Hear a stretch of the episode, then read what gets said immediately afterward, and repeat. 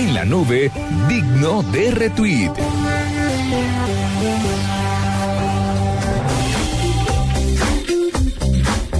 Doctor Troskiller, usted pidió la sección.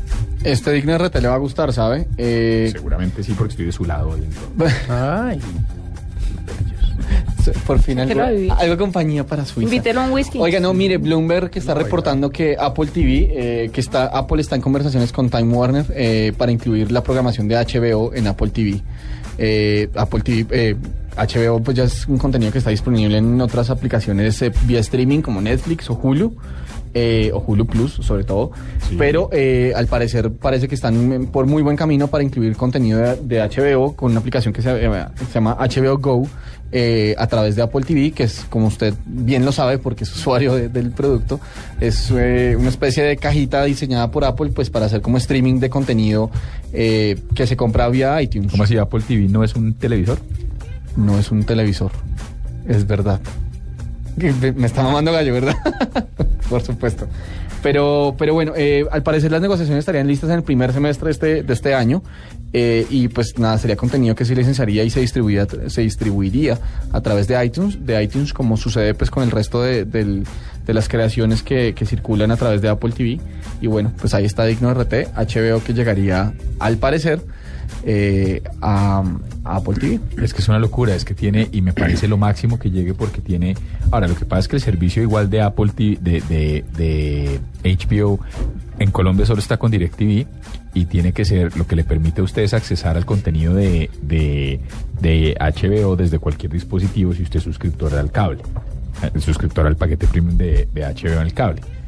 Eh, eso me parece una limitante, sin embargo me parece espectacular que entre ahí, porque yo les confieso, como le he manifestado en otras oportunidades, el consumo de video en mi casa se está empezando a hacer cada vez más por este tipo de servicios. O sea, la de- Apple de de Netflix. Hulu, el mismo Vimeo, etcétera, YouTube, está por ahí, Caracol Play, en fin. Usted corta el cable, pues.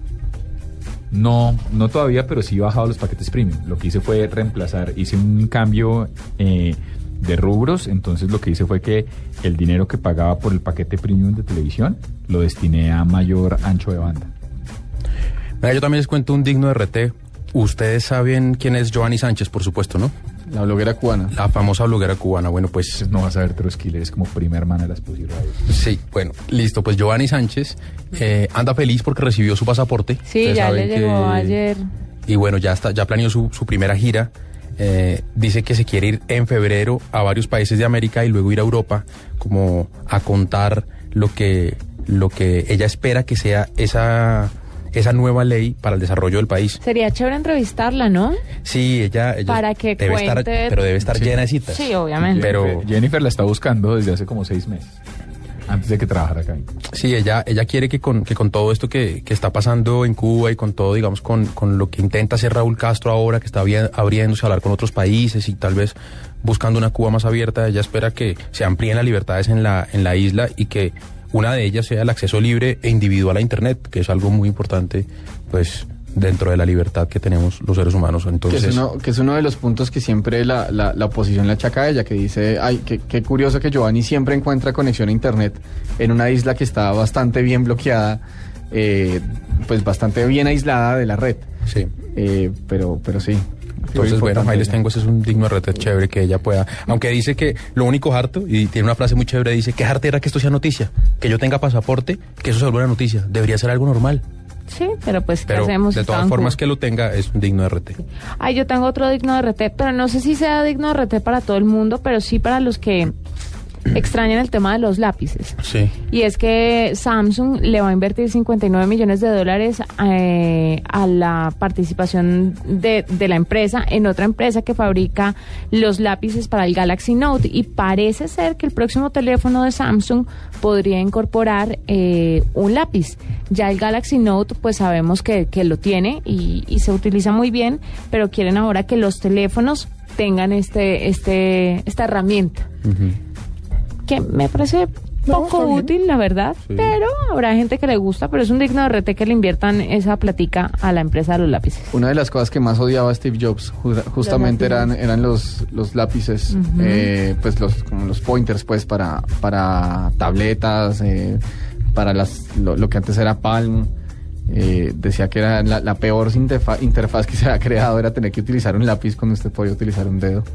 Eh, incluso lo dijo en un par de keynotes, pero, pero sí, con seguridad hay gente que le encuentra mucha más Sí, utilidad. Sí, sí, sabe Pues, que sobre sí. todo gente que no, que no se acostumbra mucho al, al- al tema táctil o que tienen los dedos gordos. Gordos. Eh, Sí, porque esto Es es... una esto tragedia para es- quienes tenemos unos dedos fuertes.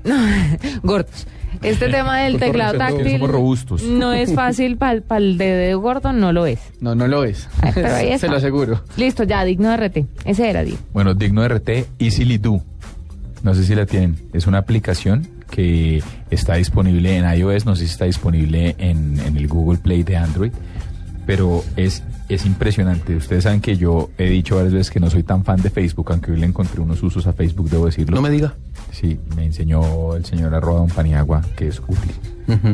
Eh, pero al margen de eso, lo que sí quiero decir es, imagínense que el ejercicio es que con Easily Do no hace falta entrar a Facebook, porque uno de los motivos por los que yo decía, ve, Facebook tiene una cosa chévere y es que me avisa de los cumpleaños de la gente. Ajá.